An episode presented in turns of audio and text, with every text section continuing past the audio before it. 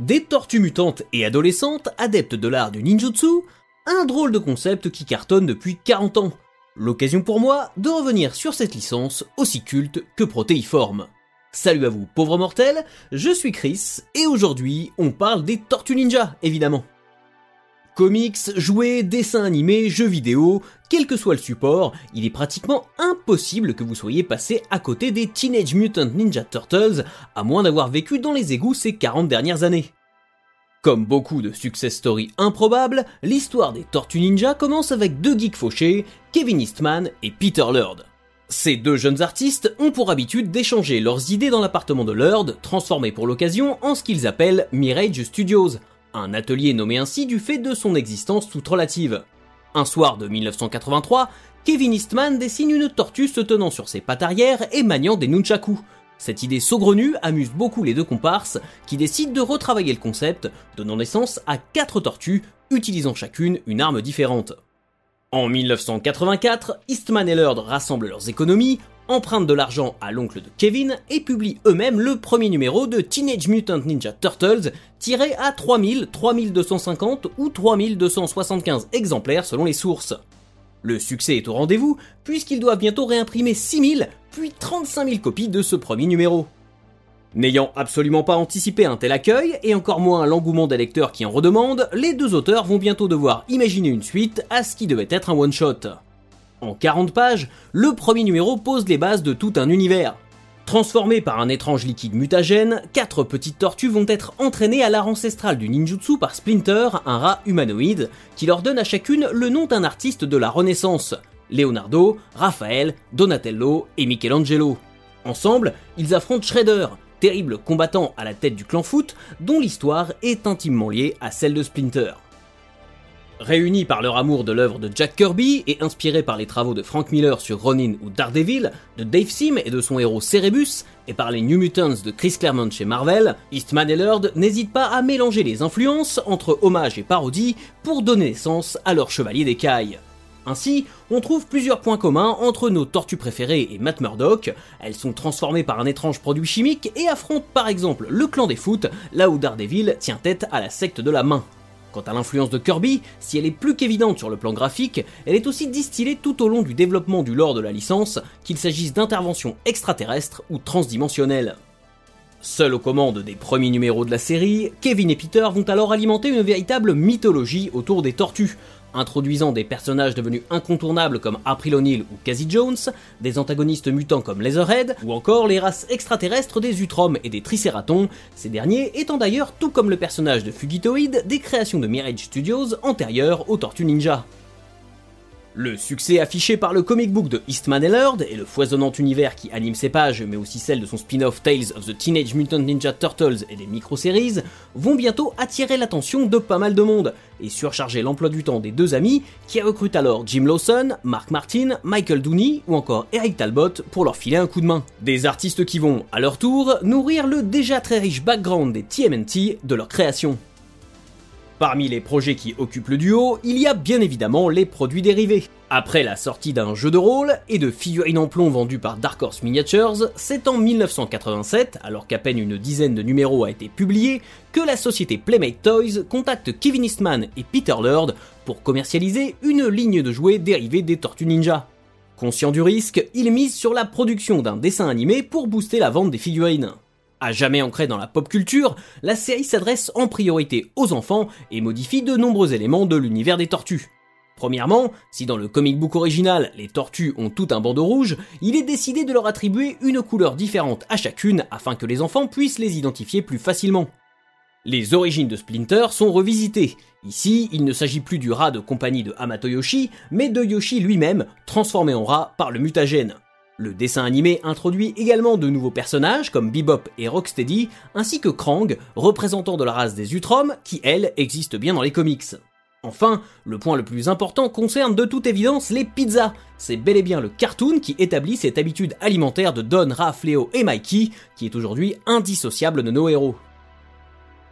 Comme tout phénomène de société, les Tortues Ninja connaissent leur lot de panique morale. Au Royaume-Uni, le titre Teenage Mutant Ninja Turtles est remplacé par Teenage Mutant Hero Turtles, le mot ninja étant jugé trop violent pour le jeune public. Les scènes où Michelangelo utilise son nunchaku sont également coupées, cette arme étant interdite en Angleterre. Ces quelques excentricités britanniques n'empêchent pas les chevaliers d'écailles de cartonner partout sur la planète. Les figurines sont déclinées à l'infini et un jeu vidéo, aujourd'hui célèbre pour sa difficulté, sort sur Nintendo NES en 1989. La même année, l'éditeur Archie Comics, célèbre pour son personnage éponyme, lance Teenage Mutant Ninja Turtles Adventure, un comic book adaptant dans un premier temps la série animée avant de développer son propre univers, dont certains éléments seront repris par la suite par l'univers classique des tortues. On y découvre par exemple la première apparition sur le papier de Man Ray, Mondo Gecko et des Mutanimals. En à peine 5 ans, les Tortues Ninja sont passés d'une obscure création de deux passionnés de BD à destination des amateurs de comics underground à l'une des licences les plus bankable de la planète, star des cours de récré. Mais nos mutants mangeurs de pizza ne vont pas en rester là. En 1990, les Tortues Ninja connaissent leur première adaptation au cinéma, réalisée par Steve Barron, à qui l'on doit les clips pour Take On Me de AA ou Africa de Toto. Réussissant l'exploit de piocher dans le meilleur des tout premiers numéros du comic book, en y ajoutant une petite dose des éléments du dessin animé pour ne pas perdre les plus jeunes, il devient l'un des films indépendants les plus rentables de l'histoire, notamment grâce à l'incroyable travail du studio de Jim Henson et enfonce définitivement le clou de la Turtlemania. Pépite sombre influencée par le Batman de Tim Burton, brillant par ses cascades, ses bastons et son utilisation des practical effects, le film de Baron reste pour moi l'une des meilleures adaptations de comic book, captant à merveille l'esprit des TMNT tout en le rendant accessible au plus grand nombre. Un petit tour de force à l'heure où plusieurs versions des tortues, visant des publics très différents, cohabitaient déjà. Perdu entre le ninja rap de Vanilla Ice et la recette émoussée du voyage dans le temps, qui, rappelons-le, est souvent synonyme d'une pénurie d'inspiration, les deux suites, sorties respectivement en 1991 et 1993, peineront à réitérer l'exploit. Bien que pouvant être considérés comme de sympathiques divertissements, les Tortues Ninja 2 et 3 marquent déjà un début d'essoufflement pour la licence, tout comme le spectacle musical Coming Out of Their Shells, sponsorisé par Pizza Hut entre 1990 et 1992. Un véritable essorage qui a aussi lieu du côté des jouets. Avec plus de 400 figurines produites durant cet âge d'or, sans compter les véhicules, les tortues ont été remodelées à toutes les sauces. Transformables, musiciennes en monstres de Universal Studios, avec des cheveux colorés de trolls, tirés des films ou encore en tenue de personnages de Star Trek, l'originalité des déclinaisons n'a d'égal que la frénésie commerciale qui la motive. Malheureusement pour l'ère des Eastman, ce déclin des Tortues Ninja va aussi avoir lieu sur leur support d'origine, le papier. La série originale, qui prend fin en 1993 après 62 numéros, est immédiatement suivie par une seconde série se présentant comme une suite directe, également publiée par Mirage Studios.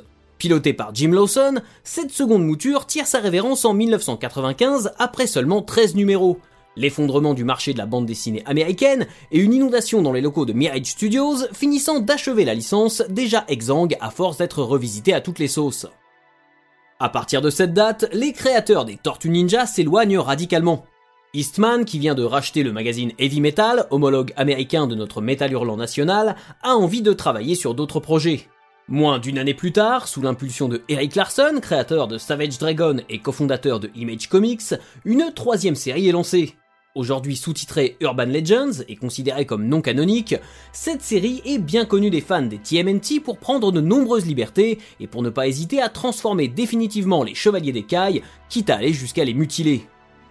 Un parti pris plutôt osé qui aurait pu raviver l'intérêt pour la licence auprès des lecteurs de comics, mais qui s'arrête en 1999 après 23 numéros, le travail de Gary Carlson et Frank Fosco ne parvenant ni à convaincre les fans de la première heure, ni à attirer un nouveau public. La série sera pourtant réimprimée par IDW à partir de 2018 et l'éditeur permettra même à l'équipe créative originale de clôturer son histoire proprement avec trois épisodes inédits. En parallèle, la série animée débutée en 1987 s'arrête en 1996 avec 193 épisodes au compteur. Bien que largement édulcorée en comparaison du comic book d'origine et diffusée en version censurée dans de nombreux pays pour paraître encore moins violente, elle reste l'un des piliers du succès et de la popularité des TMNT dans le monde, et à l'origine de l'expression culte Koabonga, indissociable des tortues. Mais les Teenage Mutant Ninja Turtles ne disparaissent pas du petit écran pour autant. Dès 1997, Aim Saban, déjà connu pour avoir importé les Super Sentai japonais aux États-Unis avec la licence Power Rangers, s'empare des Tortues Ninja pour produire une série live qui laisse suggérer, à travers quelques décors et références, qu'elle peut être considérée comme une suite de la trilogie sortie au cinéma. Malheureusement, Teenage Mutant Ninja Turtles The Next Mutation s'avère bancal, plutôt cheap et assez peu inspiré. Ici encore, Michelangelo est victime de l'étrange phobie de certains pays pour les nunchaku, ces derniers étant remplacés par des tonfas. April O'Neil et Casey Jones sont totalement absents, et le Seigneur Dragon, créé spécialement pour la série, sert de principal antagoniste. Si une cinquième tortue nommée Kirby, toujours en hommage à Jack Kirby, devait être au centre d'un quatrième film jamais produit, The Next Mutation introduit en la personne de Vénus une tortue femelle qui aurait été oubliée par Splinter et élevée en Chine. Un personnage régulièrement parodié, voire moqué, et qui résume à lui seul à quel point cette série est un enfer pavé de bonnes intentions.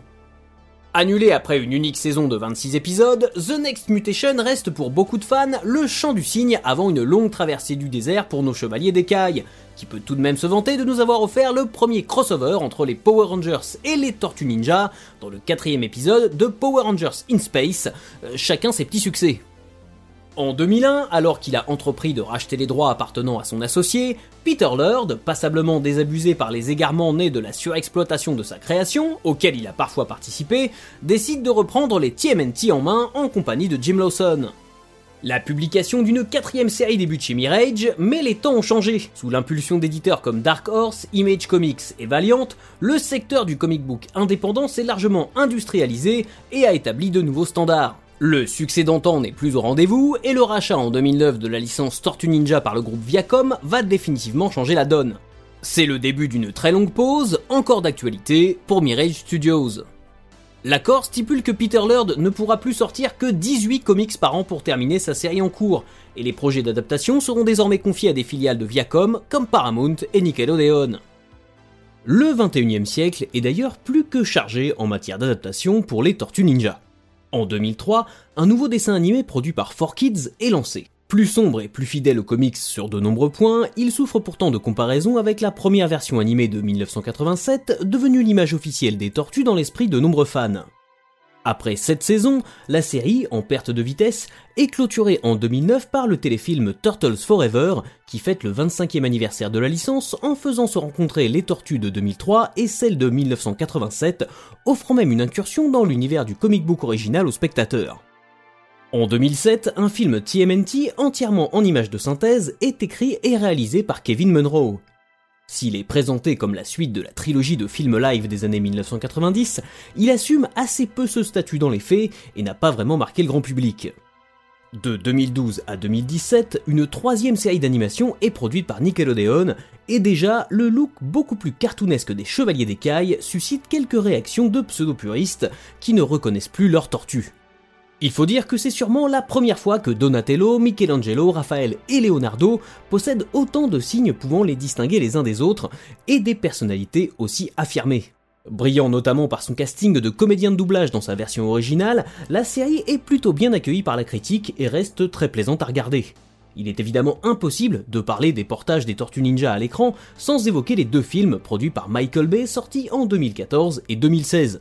Si cette nouvelle adaptation réalisée par Jonathan Liebesman a fait couler beaucoup d'encre, elle renoue pourtant avec quelques idées méconnues issues du comic book de Eastman et Lord, comme l'origine extraterrestre du fluide mutagène ayant transformé les tortues. Sa suite introduira Bebop, Rocksteady et Casey Jones, mais les deux films restent globalement mal aimés par les fans de la première heure, sans doute en partie à cause des clichés entourant, à tort ou à raison, le cinéma de Michael Bay.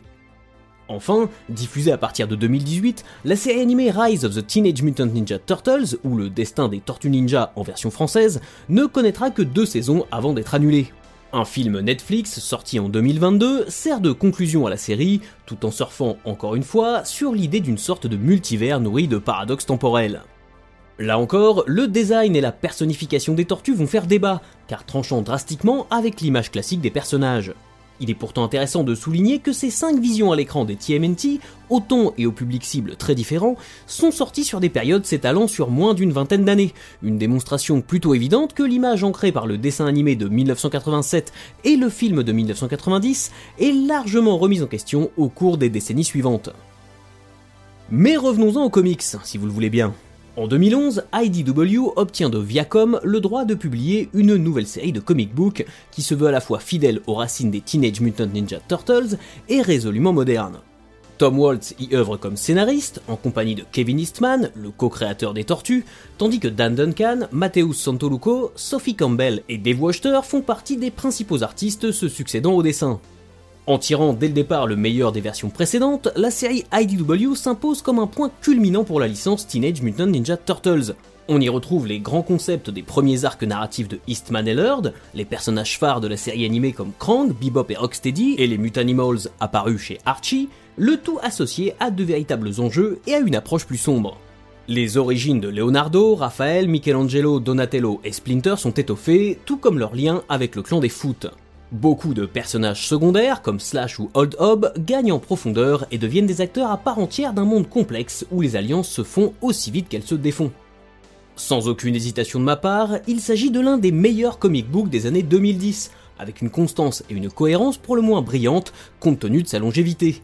Plus longue série TMNT jamais publiée, elle est devenue, en passant la barre symbolique des 100 numéros en 2019, une pierre angulaire de ce que sont les Tortues Ninja aujourd'hui. Avec le retour sur la publication de Sophie Campbell en tant que scénariste au numéro 101, la série prend une nouvelle direction, tandis que Jenica, une cinquième tortue au bandeau jaune, fait son apparition. En parallèle, à la fin de l'année 2020, Peter Lord et Kevin Eastman se retrouvent pour The Last Ronin, une mini-série en 5 numéros pensée par les deux auteurs il y a déjà de nombreuses années comme une fin possible aux Tortues Ninja. Une dystopie cyberpunk qui voit le dernier chevalier d'écaille partir en croisade contre la domination du clan Foot pour venger ses frères disparus. Un nouvel hommage à peine dissimulé à Frank Miller et à son The Dark Knight Returns qui avait littéralement fait chavirer la bande dessinée de super-héros en 1986. Si la publication de The Last Ronin est un brin chaotique aux États-Unis, le succès est au rendez-vous, si bien qu'une autre série tirée de cet univers, intitulée The Last Ronin The Lost Years, est publiée en 2023 et qu'une suite et un projet de jeu vidéo sont également annoncés. Il est difficile, voire presque impossible d'être parfaitement exhaustif sur le sujet, tant il existe de produits dérivés et de versions parfois très exotiques des Tortues Ninja. Aussi, je ne passerai pas en revue tous les jeux vidéo adaptés de l'œuvre de Eastman et Laird, le Quatuor ayant été présent à un moment ou à un autre sur pratiquement toutes les consoles du marché. Je ne pourrais pas non plus lister toutes les licences qui, tout support confondu, s'inspirent de près ou de loin et parfois à la limite du plagiat du succès des tortues, de Battletoads à Street Sharks, en passant par Biker Mice from Mars ou Extreme Dinosaurs. En ce qui concerne leurs aventures sur le papier, il devient de plus en plus difficile d'énumérer tous les crossovers au cours desquels les Tortues Ninja croisent des héros venus d'autres univers, de Batman à Usagi Yojimbo, des Power Rangers aux Ghostbusters, en passant par les gamins de Stranger Things ou les combattants de Street Fighter. Je ne pourrais pas rendre hommage à tous les artistes qui, comme Richard Corben ou Michael Zulli, ont insufflé leur vision unique et parfois bestiale aux créations de Lord et Eastman. Et je ne reviendrai pas non plus en détail sur le foutoir sans nom entourant les droits des Teenage Mutant Ninja Turtles, une affaire qui jusqu'à aujourd'hui a compliqué bien des choses, comme la rediffusion ou l'édition sur support physique du dessin animé de 1987 dans son intégralité par exemple. Mais alors, quelle recette, encore plus mystérieuse que celle du mutagène, se cache derrière le succès des tortues? Je n'avais pas encore dit Tortue Ninja que vous fredonniez déjà le générique du dessin animé. C'est normal, c'est le pouvoir de la nostalgie. Comme tout un tas de gens, vous avez sûrement découvert les Chevaliers d'écailles avec cette série, et votre attachement à la version animée a peut-être tendance à provoquer chez vous un rejet de toutes les autres adaptations qui ont pu suivre. Pourtant, Teenage Mutant Ninja Turtles est l'une des rares licences à avoir autant d'interprétations différentes, l'histoire des tortues étant régulièrement revisitée, y compris par ses propres créateurs. Comme on a pu le voir, le succès n'a pas toujours été au rendez-vous pour les Tortues Ninja. Essoufflement au cinéma, échec sur le papier ou à la télé, dans leur course de fond pour gagner leur place sur le podium de la pop culture, les TMNT ont rencontré pas mal d'obstacles, quittant les sombres galeries des productions underground pour toucher un public toujours plus large, mais parfois aussi très ingrat. Et si, malgré le poids des années, les tortues continuent de parler aux jeunes et aux moins jeunes, avec plusieurs représentations qui cohabitent au même moment dans les pages des comics, sur les consoles de jeux et sur les plateformes de streaming, c'est sans doute grâce aux valeurs portées par la licence depuis ses origines. Les liens du sang, la fraternité, l'entraide, ces principes de base, identiques quelle que soit la version des Tortues Ninja, font toujours écho quelque part en nous. On a tous été ados et on a tous des liens forts avec quelqu'un que l'on considère comme un membre de notre famille, qu'il en fasse réellement partie ou non. Et au fond, c'est ça l'essence des Teenage Mutant Ninja Turtles. Qu'importe les difficultés que vous devez surmonter, dans les bons comme dans les mauvais moments, les membres d'une même famille doivent faire front commun pour avancer ensemble. Splinter sait qu'il peut compter sur ses fils, Michelangelo, Leonardo, Raphaël et Donatello savent qu'ils peuvent compter les uns sur les autres, et April O'Neil sait qu'elle peut compter sur ses amis les tortues. Alors qu'une nouvelle adaptation animée débarque sur les écrans de cinéma, confirmant la règle de l'éternel recommencement, nos héros préférés changent une nouvelle fois d'apparence, mais propagent toujours le même message, universel et intemporel. Un peu comme si les Chevaliers d'écailles ne pouvaient pas faire autre chose que de vivre avec leur temps. Avant de terminer, vous ne pouvez pas échapper à quelques conseils pour vous lancer dans la lecture des comics Tortue Ninja. Le meilleur point d'entrée actuellement est le premier tome de la collection Les Tortues Ninja l'intégrale, qui permet de lire la série IDW de 2011 dans l'ordre chronologique avec tous ses épisodes hors série. Il s'agit de l'adaptation chez nous par iComics de la IDW Collection publiée aux USA et incontestablement l'un des meilleurs comics que vous puissiez lire en français. Pour moi, c'est absolument impossible de passer à côté. Si vous voulez revenir aux origines des tortues, iComics propose de redécouvrir les premiers épisodes de Eastman et Laird publiés par Mirage Studios avec sa collection Teenage Mutant Ninja Turtles Classics. Ici, c'est la fameuse Ultimate Collection de IDW qui est traduite en français, avec un contenu qui s'adresse aux lecteurs et aux lectrices plus aguerris et curieux de retrouver les racines indées de la série. Ça déborde de créativité, et ça n'a rien perdu avec le temps. Si vous avez déjà quelques bases en matière de TMNT, disons que vous avez grandi avec les films ou les séries animées par exemple, The Last Ronin est un récit complet de choix. Dynamique, rythmé et plutôt novateur vis-à-vis de l'habituel statu quo, il ne pourra pas vous décevoir. Enfin, de son côté, l'éditeur Vestron a la bonne idée d'importer chez nous quelques pépites issues de l'univers des tortues, comme le frénétique Body Count dessiné par Simon Bisley, ou le déroutant Soul's Winter de Michael Zulli, mais aussi la série Archie Comics, de quoi ravir les complétistes et les curieux. Voilà, si cet épisode vous a plu, n'hésitez pas à le partager sur les réseaux sociaux. Je vous rappelle qu'il est disponible sur toutes vos plateformes d'écoute préférées, de Spotify à iTunes, en passant par Deezer et Google Podcast. N'oubliez pas que vous pouvez vous abonner gratuitement à mon Substack pour ne rien rater et recevoir mes articles, podcasts et vidéos directement dans votre boîte mail, sans intermédiaire ni publicité. Et si vous en avez la possibilité, vous pouvez également souscrire à une formule payante mensuelle ou annuelle pour soutenir mon travail et me permettre de bosser dans de meilleures conditions. Et jusqu'à la prochaine fois, je compte sur vous pour avoir de saines lectures.